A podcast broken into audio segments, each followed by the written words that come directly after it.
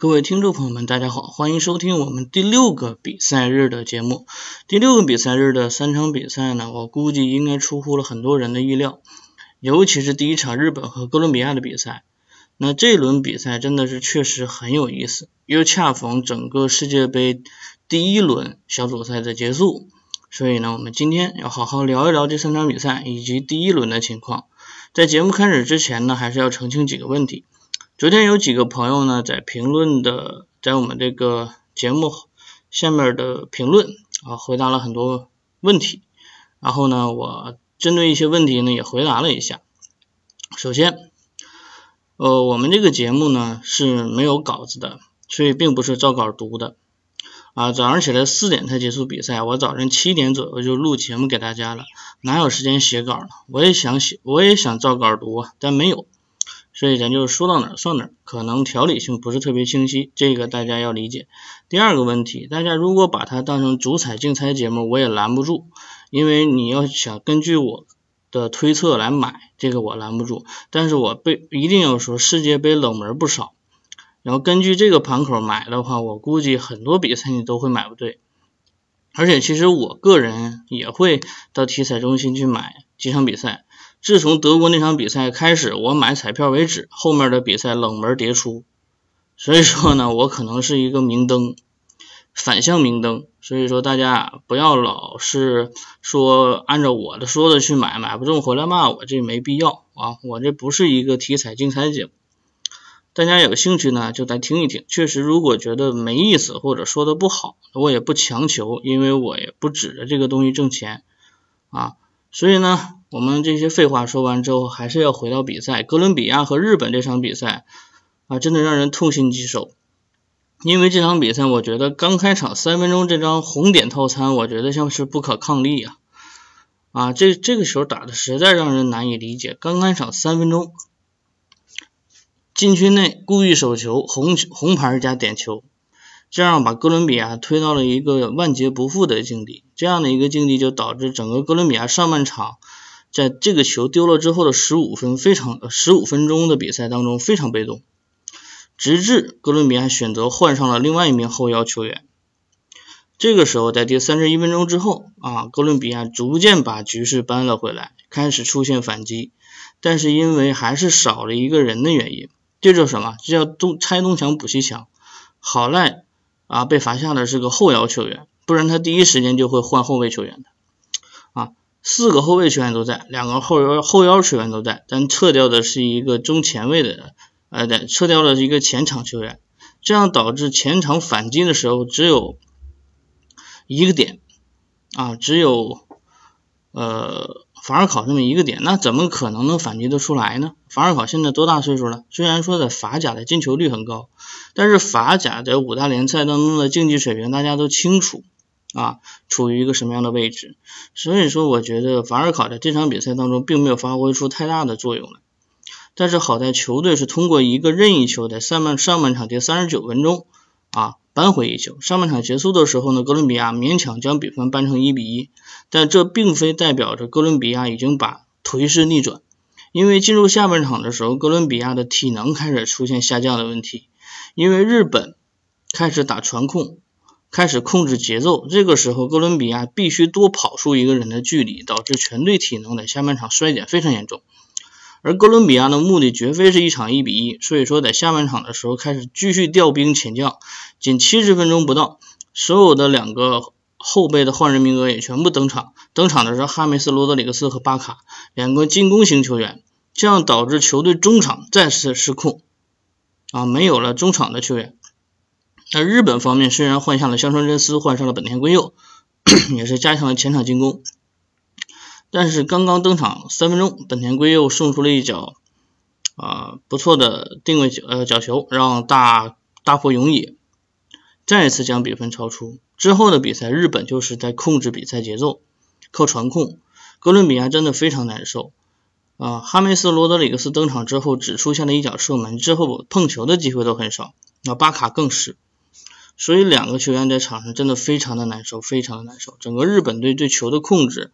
让哥伦比亚真是有力使不出啊，拿不到球，而且少一个人的情况下，球始终会是在日本人的控制下，而且每一次控制还基本上都能是杀制造杀机，因为少一个人总能找到空档。这场比赛从数据上看，日本队的控球率百分之六十一，射门十四，射正七次，都远高于哥伦比亚，这不是一个正常数据。少一个人的哥伦比亚简直就是不堪一击的哥伦比亚。其实哥伦比亚在南美洲的实力并不算是什么强队，四两年前的美洲杯能够看得出来，并非是绝对强队。但是面对日本这样的一支球队，确实还是这场比赛暴露出了太大的问题。而且我们作为中国球迷要考虑的是，日本这支球队极有可能在明年一月份的亚洲杯就会出现在我们面前。不过好像这些球员我们都不认识，也不能说不认识。这些球员都算是大名鼎鼎，在欧洲联赛当中踢球很久，比如说长友佑都、吉田麻也、九井宏树、川岛勇士啊，队长长谷部诚、柴崎岳，前场的青川真司、大迫勇也，尤其是前贵士，替补席上呢还有像冈崎慎司、本田圭佑、酒井高德，还有像宇佐美贵史，这大家都是耳熟能详的球员名字了。但是为什么在亚洲层面上我们看不到？因为日本踢四国赛也好，踢亚洲杯的也好，基本上派出的是二队，所以像这样优秀的一批球员，我们甚至连碰都没有碰到的机会啊！看到差距了吧？其实日本这支球队从看上去啊，好像还真不弱。不过我依然对日本队这支球队保留意见。虽然这场比比赛拿到三分，但确实是开局三分钟对日本有一个非常有利的判罚才导致的，不然我觉得日本队这场比赛。啊，凭借着硬实力跟哥伦比亚刚一下的话，机会不大。啊，但是都已经过去了，还能说什么呢？我相信很多朋友让两球哥伦比亚都已经买了哥伦比亚赢，我也是如此。这场比赛是个反向啊，真的是很难接受。另外一场同样猜错了啊，波兰和塞内加尔的比赛。波兰作为一支欧洲球队，欧洲球队在之前的表现非常亮眼，十四支欧洲球队除了德国之外啊，基本上都是赢和平。那波兰队这场登场面对的是一支非洲球队，非洲球队之前的四支表现是全部都输球，看上去就是从数据上看一边倒，而且波兰队是一支欧洲的崛起的新新星啊，包括有莱万多夫斯基、布瓦什基科夫斯基很多我们非常熟悉的球员，包括米利克，但是那但是在塞内加尔方面呢，我们也有很多熟悉的球员，比如说像马内啊、尼昂，这都是在欧洲效力的球员。但是这些球员似乎像在非洲这种球队啊，不太好串联起来，单独基本上都是靠着个人能力来突。你看我们国家的联赛啊，也引进了不少非洲球员，那这些非洲球员大部分都是靠个人能力啊，一对一单突的，所谓黑又硬嘛。但是就是这个黑又硬，就是有点狠。其实塞内加尔和波兰队开场这个将近半个多小时的比赛里，确实稍微稍显平淡。啊，比赛当中虽然各有攻防，但是能够威胁到对方的核心区域的还是比较少。三十七分钟的时候，塞内加尔外围的一脚射门被对方的球员碰进家门，这是一个偶然事件，所谓的乌龙球。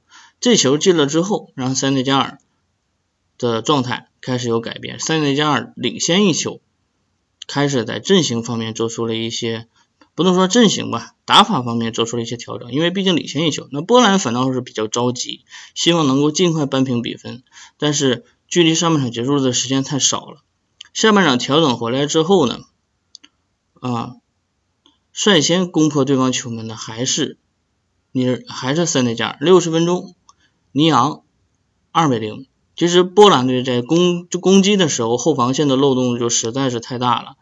已经漏的非常多了，而且第二个球也确实有一定的运气成分。尼昂之前是受伤下场，在场边接受队队医的治疗，治疗结束之后呢，啊，现在加尔已经开始获得了进攻的机会。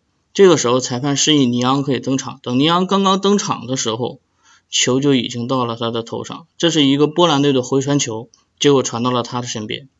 那出击的门将没有将球碰到，他面对空门轻松的打进。确实这也是一个运气成分，但是这个球是一点问题没有。不过不过啊，塞内加尔能看得出来球队的问题也是不少啊。这两个球呢还是运气成分居多，运气能照能够关照塞内加尔多久呢？我这个不相信他能关照一直关照下去。所以塞内加尔凭借的还是国还是球队的硬实力要努力一下。那在波兰这面呢，这场比赛确实对场面场面非常不满意。四十六分钟换下库巴，七十三分钟换下米利克，八十三分钟换下皮什杰克，这三位都是耳熟能详的，在欧洲联赛踢得不错的球员，却一一被换下。显然，波兰队的主教练对波兰队昨天的这几个球员的状态非常不满意。第八十六分钟的时候，虽然扳回一球，但是已经于事无补。整场比赛，波兰的控球率、射门次数上都还是要领先于塞内加尔，毕竟是支欧洲球队。但是因为一个偶然丢球之后，波兰队的控球只能是徒有控球，大部分时间是塞内加尔在抓反击。作为一个黑又硬的球队抓反击，让波兰队确实很难受啊。塞内加尔这个国家非常有意思，作为一支非洲的球队，而且十六年前曾经在非洲杯上，呃，曾经在世界杯上大放异彩。这届世界杯呢，塞内加尔的我不知道这个应该怎么称呼，叫总统吗？还是叫什么？叫国家领导人吧？也是来到了俄罗斯的现场观战，而且啊，告诉国内啊，为了庆庆祝自己参加世界杯啊，就是塞内加尔参加世界杯，放假十二天。哎，我很期待啊，如果中国队能够闯进世界杯的话，我们是否也可以多放几天假呢？啊，放假十二天 啊，这个也非常有意思。为什么选十二天？也就是说，塞内加尔也就能在小组赛踢完。不过现在看，塞内加尔很有可能小组出线。这个 H 组。打到现在，竟然成为最不可预料的一个小组。无论是在实力、球员水平，甚至世界排名方面，哥伦比亚和波兰都是要远胜于日本和塞内加尔，但却是在这种时刻打出了这样的一张牌啊，全都输球，而且全是一比二。整个 H 组开始走向一个非常有趣的境地，我们还是期待后面的比赛。呃，在说 A 组第二轮比赛之前呢，我们还是要总结一下 H 组的比赛以及整个第一轮的情况，然后我们再把这个时间跨到啊第二轮俄罗斯和埃及的这场比赛。啊，哥伦比亚和日本啊，哥伦比亚一比二输给日本，波兰一比二输给塞内加尔之后，这个小组的形势会发生什么样的变化？首先，我们还是要看一下第二轮的赛程。赛程方面，波兰和哥伦比亚要直直接硬刚，那日本和塞内加尔要面对硬刚，这样的局势就保证日本和塞内加尔这两支可能之前外界非常不看好的球队，在第二轮结束之后，很有可能有一支已经确定的小组出现，而波兰和哥伦比亚将会有一支确定小组出局，除非两场比赛当中任何一场出现平局，才能把 H 组的局势再一次搅乱一下。所以整个第二轮的形势，整个 H 组将会非常精彩，大家都要关注一下这两场比赛。看上去 H 组要破碎很多人的彩票梦想，包括我在内。从此之后啊，小组赛至少小组赛阶段肯定不买彩票了啊，不玩了。嗯，这轮比赛结束之后，我们也说了，第一轮的这个欧洲的呃这个世界杯第一轮比赛结束之后呢，啊情况就是这样。但是我们要说说。第二轮啊，第二轮的开场之战是俄罗斯和埃及。俄罗斯首战狂进五球啊，轻取了对手。那第二场比赛面对埃及队，埃及队是没有退路的埃及队。那俄罗斯依然大放异彩，这场比赛啊表现的还是非常的精彩。虽然说我觉得哈，埃及的实力应该还是在沙特之上，所以说俄罗斯这场比赛先不考虑进球比上一场少两个的问题，整个场面的控制，包括和埃及制造的威胁球来看，俄罗斯确实还是啊比上一场要累很多。上半场两支球队是零比零互交白卷。那第七十四分，这四十七分钟啊，四十七分钟的时候，呃，俄罗斯通过对方的一个乌龙球将比分领先啊。第六个比赛日啊，出现了两个乌龙球，也是非常有意思。这个乌龙球进了之后。俄罗斯是获得了领先的机会。第五十九分钟的时候，切里舍夫又是切里舍夫打进一球。切里舍夫本届世界杯已经进三球了，跟 C 罗一样。六十二分钟的时候，又是一位熟悉的老将，九八九八也进球了啊！这是已经是三比零的俄罗斯，已经是埃及已经是回天乏术了，而且距离比赛结束啊只剩下了三十分钟不到，三十分钟左右。虽然第七十三分钟的时候，萨拉赫通过点球扳回一球，但是我估计这应该是埃及的绝唱。萨拉赫不在的这支埃及，确实是有一些没有办法吧。呃，首先呢，埃及队这场比赛的控球率是略高于俄罗斯，但是两支球队在场面上啊基本上是一致的。俄罗斯啊，作为一支高大的东欧球队，对埃及队的克制性还是非常好的，嗯，非常好的。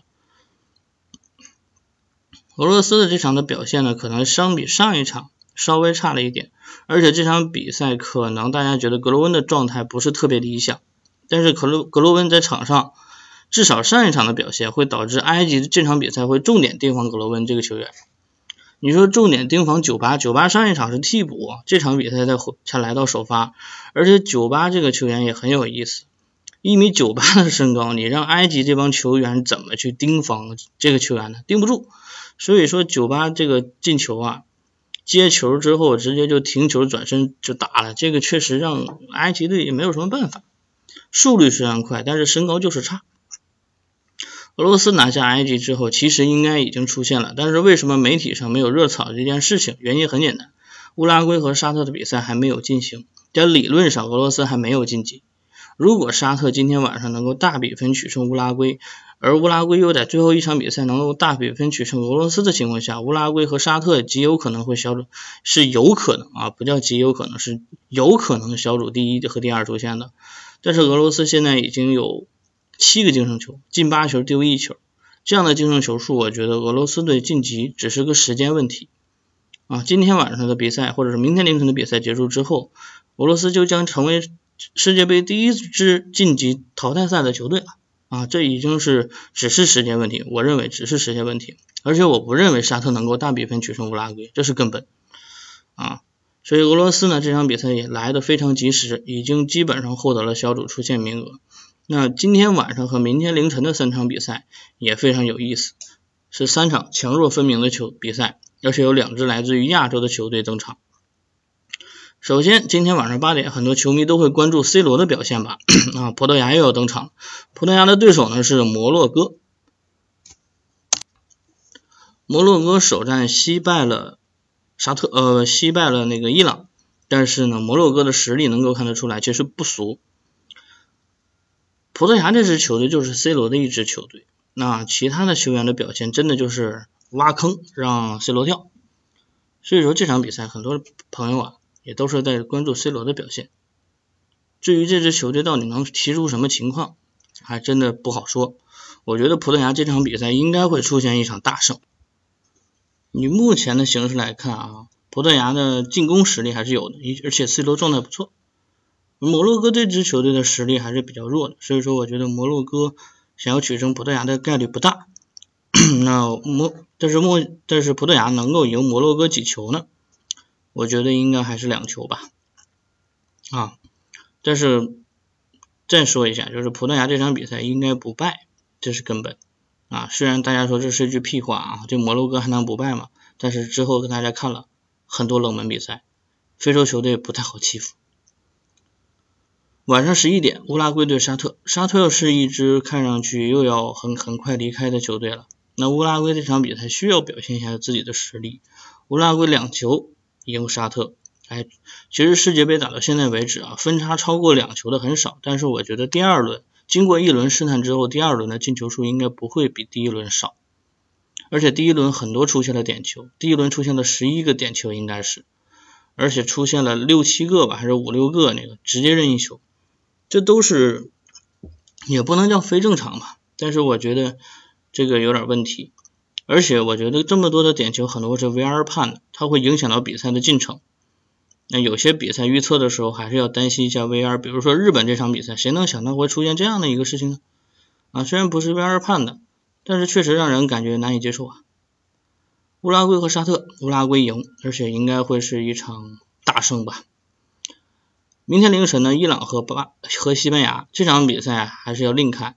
西班牙虽然说实力很强，但是伊朗队首战拿到了一场胜利，这样的前提下，日伊朗队是没有必要玩命拼西班牙的啊。他伊朗队需要死守拿到一个积分来获得小组出线的机会，他没有必要死命拼西班牙。如果死命拼西班牙的话，极有可能丢掉这场比赛。不过西班牙队这场比赛是有机会取胜，而且很有机会取胜，所以说这场比赛西班牙应该是不败。如果赢的话，我觉得比分不会太大，除非伊朗崩盘啊，看情况吧。今天今天晚间和明天凌晨的三场比赛呢，也将有很有故事。说到这儿呢，最后还是要总结一下第二轮比赛的时候啊，小组赛第二轮有哪几场重点的比赛？虽然已经进行了一场，但是之后的比赛呢，还有比较重点的几场比赛，还是要值得关注一下。首先呢，啊，B 组和 B 组的情况我就不说了，先先跨到 C 组。丹麦和法国首轮都赢球了，那丹麦的对手是澳大利亚，法国的对手是秘鲁啊，看上去整个 C 组的形势也相对简单。那看到 D 组的时候将会出现一些问题。阿根廷的对手是克罗地亚，首战战平了阿根廷，要面对的对手是克罗地亚，这是一场非常不好打的比赛。如果阿根廷这场比赛没有拿到积分，或者是没有能够拿到三分，小组出局的可能性比较大。啊，首轮战平冰岛之后，很多朋友都说阿根廷有可能成为小组无法出现的那支豪门球队。历届杯赛小组赛阶段都会有一到两支甚至更多支的豪门球队。或者是夺冠大热门球队无法小组出现，看上去阿根廷这届杯赛很有潜质出现不了。这让我想起了2010年啊，法国队在06年拿下亚军之后，10年的时候打的却很惨，是一个道理。包括10年的世界杯冠军西班牙，在14年的时候小组没能获得出线，也是一样的。再往后看呢，其实巴西和哥伦比亚的比赛相对还是轻松一些吧，对吧？这场比赛我觉得巴西队应该是可以取得一场胜利，这场比赛不算是重点比赛。再往后看的时候，塞尔维亚和瑞士的比赛比较重点，瑞士逼平了巴西，塞尔维亚是取胜了哥斯达黎加，两支球队是有积分的。那塞尔维亚如果能够拿到一场胜利的话，塞尔维亚将够直接晋级，这是对于塞尔维亚来讲非常关键的。德国和瑞典的比赛也很关键。那德国队之前的比赛是输给了墨西哥队，而瑞典是取胜了韩国。这场比赛德国队只有取胜一条路，没有第二条路可以走，必须赢。那之后的比赛当中呢，日本和塞内加尔和波兰对哥伦比亚的两场比赛也会非常值得关注。刚才已经说过了，整个第二轮的比赛呢，可能没有大家想象当中的强强对话那么多。而且欧对欧对欧对欧的比赛也比较少，就是欧洲队和欧洲队之间的互搏也比较少啊，应该是只有瑞典和德国一场比赛吧啊，所以说可能第二轮重点比赛看点比较少，但是因为第二轮很多强弱分明的球队会出现，而且第二轮试探之后比分应该不会小，所以第二轮也依然会很好看，希望大家持续关注我们第二轮的比赛。那今天晚间和明天凌晨的比赛呢，也将在明天早上的。节目当中奉献给大家，希望大家持续关注。我们本期节目告一段落，我们下期节目再会。